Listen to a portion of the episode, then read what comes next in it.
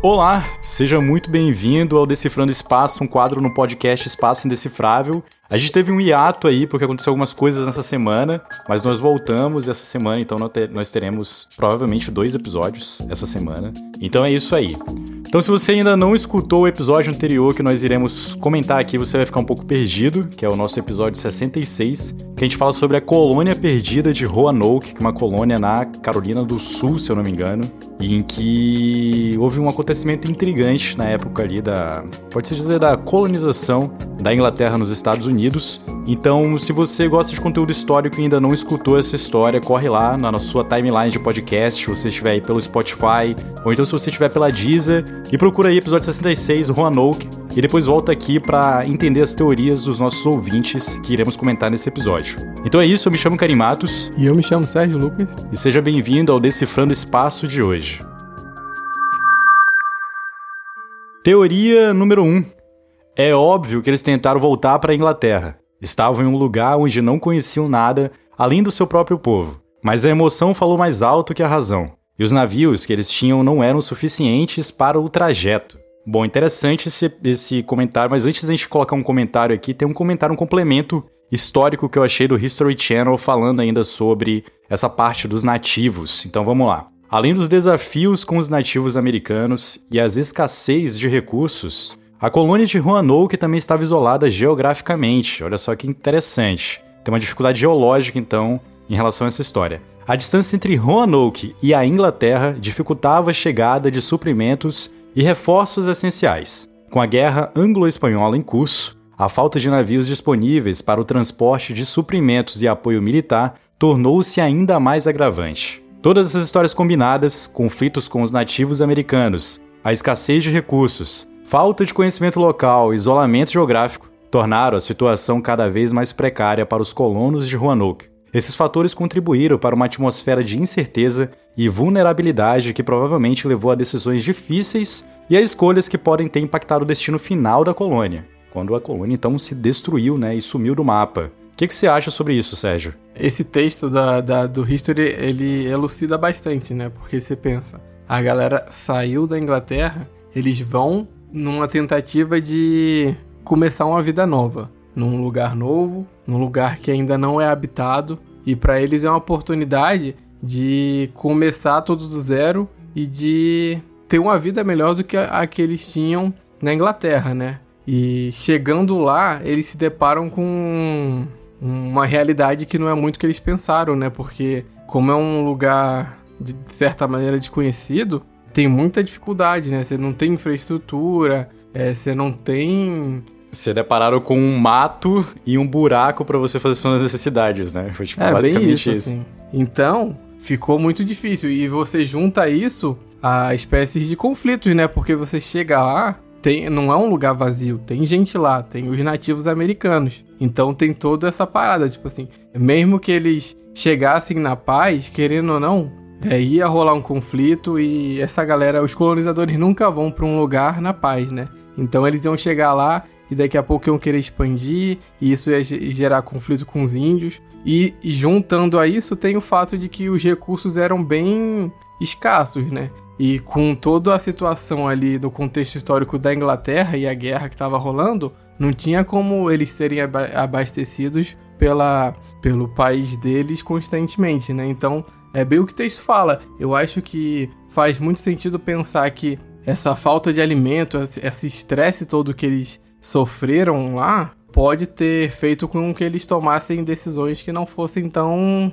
corretas, sabe, para o pro grupo. Porque se você pensar, eles vieram da Inglaterra, eles já sabiam que a viagem não era fácil, era muito difícil. E quando eles ficam lá e o, o chefe da colônia lá, né, o que volta para Inglaterra, é para pegar recursos e tal, ele vai com o principal navio do grupo. Então, quando eles ficam, eles não têm nenhum navio robusto o suficiente para poder voltar para Inglaterra. Eles provavelmente ficaram com, com barcos mais simples. Então, eles saberiam que não seria muito difícil voltar para Inglaterra. Então, se eles tomaram essa decisão, provavelmente foi pelo fato de estarem num estresse muito alto que fez com que é, pensassem em algo que talvez não fosse é, a, a melhor alternativa para o grupo, sabe? Cara, eu acho isso muito complexo. Esse, esse, processo de colonização, né, em livros de história é um processo bem complexo, assim, porque era muito difícil mesmo, né? Até a parte ali da, de cultivo de novas plantas, porque as pessoas não sabiam, né? As condições locais do ambiente. Então, cultivar novas plantas para ver se vai dar certo. A partir do alimento, da água, das roupas, da ferramenta, tudo isso dependia da Europa, né? Que vinha por remessas e quando vinha, quando acontecia algum acidente no meio do mar e tal. Então, isso, tipo, fazia com que as pessoas estivessem suscetíveis a contratempos. Isso levava, tipo, a muita escassez ali, né? Do ambiente, então muita morte, muito roubo, muita coisa acontecia, né? As partes ali, por exemplo, nessa história que a gente contou, a gente falou muito sobre também a parte da hostilidade dos nativos locais, né? Então isso aconteceu em várias colônias, não só as colônias inglesas, né? Tipo a colônia portuguesa, espanhola e tal. Isso gerou muita disputa territorial e muito desentendimento cultural também, né? E é um ponto interessante, mas o ponto mais curioso é o sumiço repentino, né? que estamos falando, mas assim, o contexto da colonização é um contexto bem. Não, não são flores, né? É um contexto bem assim, bem duro, pode-se dizer assim. A gente recebeu aqui um comentário da Camila Campos, que é da cidade de Torres, no Rio Grande do Sul, e ela comentou aqui o seguinte, ela comentou pelo Spotify Brasil. Então, só fazendo aqui um leque no Spotify Brasil, gente. Se você estiver escutando a gente pelo Spotify, você pode comentar, mandar seu comentário pra gente, ou então enviar um e-mail pra gente tá bom? É só acessar aí o espaço indecifrável.gmail.com que a gente recebe por esse e-mail também. E bom, vamos lá pro comentário da Camila Campos. Bem, pessoal, deixe-me compartilhar minha própria teoria sobre o mistério de Roanoke. Tenho ponderado sobre isso há algum tempo. E aqui está o que penso. Os colonos definitivamente tentaram voltar para a Inglaterra, mas acredito que algo inesperado pode ter acontecido ao longo do caminho. Imagine só, eles estavam em um lugar completamente novo, longe de tudo que conhecia enfrentando desafios constantes. Compreendo perfeitamente que tinha vontade de voltar para casa, especialmente considerando que não tinham conhecimento profundo sobre a terra em que estavam. Acredito que eles tenham feito todos os esforços para partir. No entanto, a emoção de retornar pode ter superado a razão. Eles provavelmente perceberam que os navios que tinham não eram suficientes para transportar todos de volta com segurança. Talvez tenham avaliado os riscos de tentar atravessar o oceano com recursos limitados e concluíram que era uma ideia arriscada demais. Aqui é onde está que minha teoria difere das outras. Ao invés de permanecerem juntos e esperarem por um resgate que nunca veio, acredito que os colonos se dividiram. Mais de 100 pessoas em um só lugar, isso me parece um tanto improvável. É provável que eles tenham decidido explorar os arredores, talvez procurado uma nova área para se estabelecerem ou se entregarem com tribos indígenas locais terminou aqui o comentário da Camila, isso faz muita, muito sentido com a parte em que a gente conta no histórico, na, na nossa história, no episódio 66, que alguns vestígios de pessoas né, em outras tribos foram meio que encontradas, né? Isso é bem interessante. Então, isso corrobora sim que acho que houve uma separação ali de, de pessoas, algumas pessoas foram para outras tribos, e possa ter sido que, né, a tribo, né, Roanoke tenha se, né, tenha desaparecido, pode-se dizer assim, e se pulverizado em outras tribos pequenas ali. Então, mas o interessante é que ninguém consegue confirmar até hoje que houve realmente é, uma fuga ou uma readaptação de uma pessoa em uma outra tribo, né? Isso também é um grande mistério. Só temos boatos de que foram encontradas pessoas em tribos similares, né? Então, continua o mistério, por mais que tenha vários como é que eu posso dizer assim, vários braços, o mistério ainda permanece, né? É, essa história ela é muito complexa, né? Porque a Camila traz pontos interessantes. Eu, eu realmente concordo com ela com esse ponto de que eu também acho que o grupo se dividiu.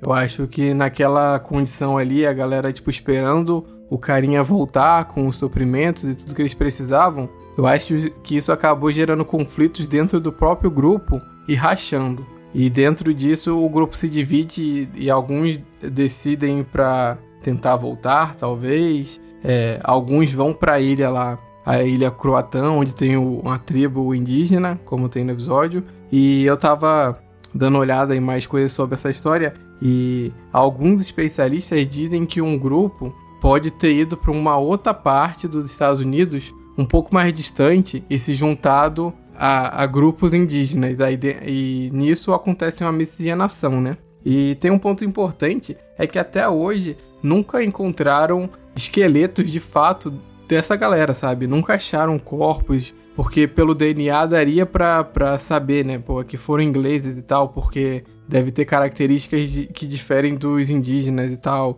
Pelo sequenciamento e tal, de DNA deve dar para descobrir isso. E nunca acharam.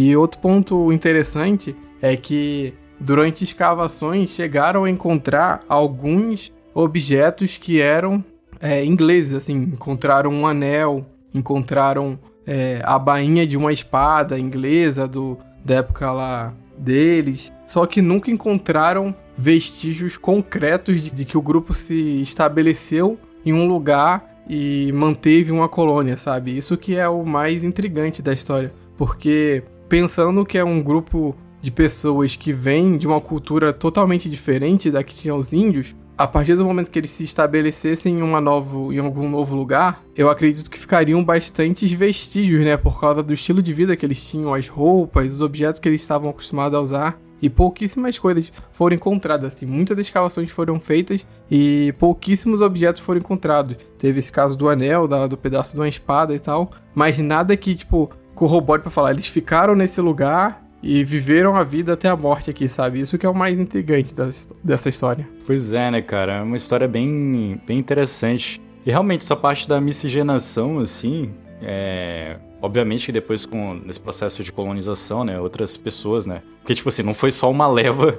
A gente tem que colocar isso também, esse ponto, né? Que não foi só uma leva de, de ingleses que foram, né? Tipo, tá, tinha várias e várias levas de ingleses também, entendeu? Então, acontece que pode ter rolado, né? Pode ter rolado esse processo de miscigenação. E com base nessas levas e levas né, subsequentes, aí pode meio que ter se perdido, né? Porque, por exemplo, não, falando de sequenciamento genético nada do tipo, assim, mas vamos supor, se só um grupo de ingleses tivesse sido enviado e depois a genética do povo mudou, já, já daria para perceber que, pô, realmente aconteceu ali alguma coisa, realmente eles, tem, eles se misturaram e rolou esse processo de, né, pelo menos a meu ver, de miscigenação, mas não foi só uma, uma leva de ingleses, né, eram várias e várias levas de ingleses, exploradores e tal, entendeu? Então acabou que foi meio que natural esse processo. Mas muito interessante, mas interessante que não acharam, né? Até quando as pessoas pesquisam suas árvores genealógicas e etc e tal, é, quando chega nessa parte, né, na, da história do John White ali, tudo, tudo vira um grande mistério, né? É, isso que eu acho mais estranho, sabe? Porque se tivesse rolado essa miscigenação e eles foram se integrando mais às tribos, seria algo que ficaria um pouco mais fácil de se buscar, sabe? Porque eu acho que a galera manteria essa, tipo, eu sei que o meu tataravô era veio lá da Inglaterra, sabe? Eu acho que acabaria passando a história de geração em geração e teria mais evidências. Só que pelo que eu olhei, assim, não tem muito, assim, né? Como se desse para puxar a árvore genealógica até chegar lá no senhorzinho que se juntou com a Índia ou do cara, sabe? Negócio assim.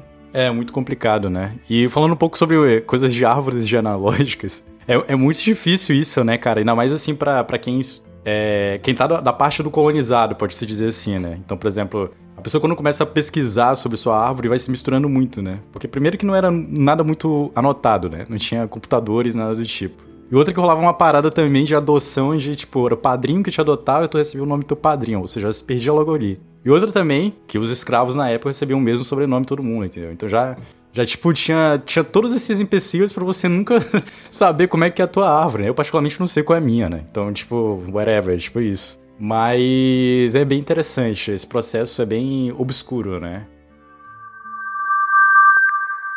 Bom, a gente comentou algumas coisas interessantes aqui até agora e eu vou aqui ler duas pequenas histórias que é relativos à famosa palavra que nós comentamos anteriormente, que é a palavra que apareceu nas árvores, quando os ingleses retornaram procurando, né, o seu povo ali né, na Carolina do Norte, na época, né, ali na, na, colônia inglesa, que virou Estados Unidos posteriormente, e a palavra era Croatoan. Então, essa palavra apareceu duas vezes misteriosamente em duas histórias. Algumas têm um pouco de veracidade, outras não sabe se foi fictício ou não, e etc.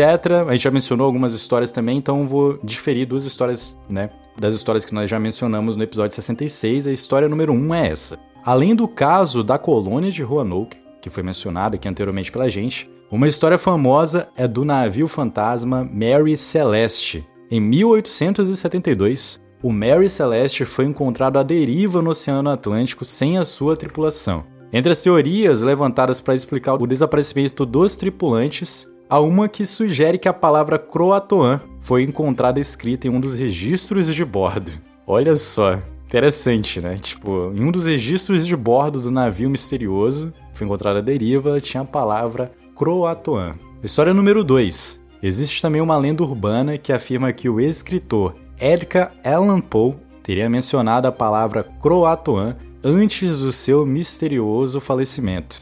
No entanto, não há registros confiáveis dessa alegação e parece ser mais uma história fictícia do que um fato histórico comprovado. Porém, na época, todo mundo estava mencionando que, novamente, a palavra croatoan, que foi ligada à colônia Roanoke, saiu ali da boca do Edgar Allan Poe, e muitos historiadores, até pessoas que são mais ligadas ao ocultismo, dizem que essa palavra tem alguma coisa a ver com morte também, né? E outra referência famosa aqui, que eu, que eu vou começar, que posso até puxar o, o gancho, né? É que a palavra Croatoan, ela foi o elemento central, né, da, da história sobre a colônia Roanoke também no The American Horror Story. Olha só que interessante, né? Que é um episódio muito legal e que muita gente que, que entrou em contato com a gente falou que já conhecia essa história da, do Roanoke por conta do, do The American Horror Story, né? A, a série de televisão. E acontece que, uma, uma coisa interessante, é, essa palavra, ela ficou tão assim, popularmente, que virou também uma palavra de figura pop, assim como tem a tábua Ouija e coisas de mistérios, de espíritos e, e, etc.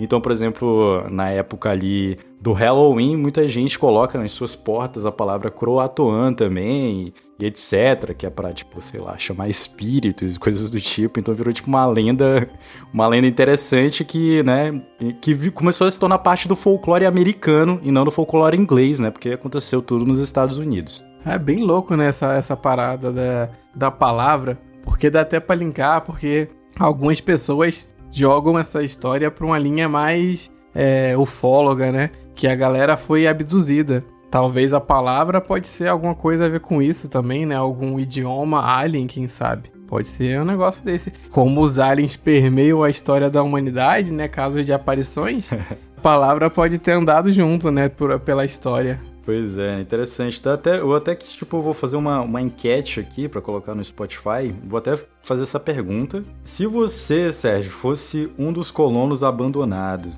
você tentaria voltar para a Inglaterra ou não? Racionalmente eu não tentaria voltar. Mas tem aquele fato que a gente falou lá no começo, né? Você tá num momento de estresse gigantesco, passando fome, muitas coisas acontecendo, né? A pessoa pode, tipo, no desespero querer voltar, assim. Mas racionalmente eu não voltaria, porque era uma, era uma travessia muito perigosa, né? Era muito arriscado tentar voltar. É, mas é. não sei como tava a cabeça do povo na, naquela situação, né? É, eu também não sei se eu voltaria. Mas e você, meu ouvinte? Você voltaria ou não voltaria? Então eu vou deixar aqui na enquete você responde, que é pra gente saber aqui, né? Quantas pessoas voltariam e quantas pessoas não voltariam. E aí no nosso próximo Decifrando Espaço, nós iremos ver então essa, essa métrica. E falando em métrica, eu tenho aqui, então, coloquei aqui qual que será o tema do próximo episódio. Então coloquei aqui aliens, espíritos, true crime, histórico. E 37% dos nossos ouvintes acreditam que o nosso, nosso episódio será sobre aliens. Então, será que, será que vai ser sobre aliens? Não sei, fica um mistério aí. Então, obrigado a todo mundo que, que, que votou e eu vi aqui que foram 1.237 pessoas que votaram em aliens. É muita gente participando. Obrigado aí pela interação, continue interagindo. E também continue comentando, gente, que é muito importante aí pra gente. Então é isso, chegamos aqui à, à hora da nossa indicação indecifrável. Eu vou indicar o que eu já tinha mencionado anteriormente. É o episódio, acredito que seja o episódio 10 do The American Horror Story, que é sobre, né, a colônia Roanoke. Então, se você não assistiu The American Horror Story, tem alguns episódios do Espaço Decifrável que linka com alguns episódios do The American Horror Story, assim como o Hotel Cecil, né? Aquele hotel assombrado de Los Angeles. Então fica aí a dica desse episódio que é muito interessante. Eu não tenho nada para indicar hoje, mas tem um fato curioso sobre esse episódio do American Horror Story, que muita gente não sabia que essa história é real, assim, é baseado em um acontecimento real. Tanto que teve um apoiador nosso lá no grupo que falou que conhecia a história pela série, mas não sabia que tinha acontecido de verdade. eu, eu achava que, que era tudo ficção, né? Isso. Boa, boa. Muito demais. Ah, eu tenho uma outra também. Daqui a três dias, gente, assistam Oppenheimer né? Vai ser o grande filme do Nola, que não tem nada a ver com a nossa história aqui. Mas enfim, vamos mencionar aqui. Vai ser um filmaço, assim, a gente espera, né? Que senão, enfim, depois a gente corta esse trecho aqui que eu tô fazendo propaganda. Podiam mandar o um ingresso pra gente, né? Pra gente assistir. E atenção, Paramount, mande o um ingresso pra gente aí. Então é isso, Oppenheimer em todos os cinemas aí no Brasil no dia 20. E é isso, gente. Se vocês tiverem algum comentário legal, mandem pra gente, que a gente tá sempre comentando. Nos sigam nas nossas redes sociais, no Instagram, Espaço Indecifrável, no Twitter, Espaço Underline Podcast, no TikTok, sei lá, no, no Threads agora, em tudo que é lugar. A gente tá. E não esquece também de seguir a gente aqui no Spotify ou na plataforma de podcast que você está nos escutando. E é isso, voltaremos talvez essa semana aí com um novo episódio, episódio 67. E é isso aí. Obrigado por ter escutado a gente e tchau. Valeu, galera.